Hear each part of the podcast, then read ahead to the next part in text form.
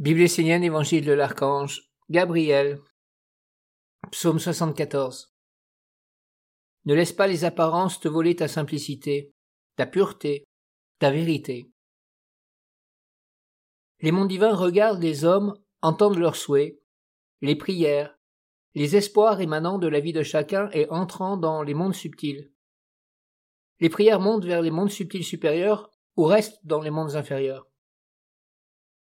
Nous sommes étonnés de voir les hommes qui s'éloignent de plus en plus de ce qui est vrai, simple et pur, pour se plonger dans un monde de complexité, d'apparence, d'illusions, de besoins artificiels. Le monde divin n'accueillera que ceux qui sont revêtus du vêtement de la simplicité, de la vérité qui coule de source, ceux qui n'ont pas besoin d'apparat, de maquillage, de faux semblants, d'éléments extérieurs pour pouvoir vivre sur la terre en harmonie avec leur mère,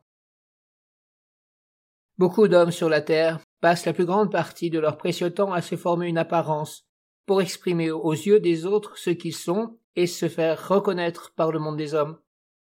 Que penser de tout cela? Ces êtres sont-ils réellement vivants, vrais, purs, cherchant la simplicité en toutes choses, pour faire de leur vie une œuvre qui honore la lumière? Quand les hommes et les femmes se parent, se maquillent, mettent leur corps en valeur, placent sur eux des bijoux et des signes dans un but bien précis, que cherche-t-il? Bien sûr, l'homme a le droit de plaire au monde des hommes et de chercher à l'utiliser, mais nous ne comprenons pas ce qu'il cherche réellement ainsi. Aujourd'hui, la subtilité est très difficile, car les hommes finissent par s'identifier totalement à leur monde, plutôt qu'à la simplicité et à la pureté du monde divin. Ils se perdent ainsi eux-mêmes dans leur maquillage et leurs faux semblants.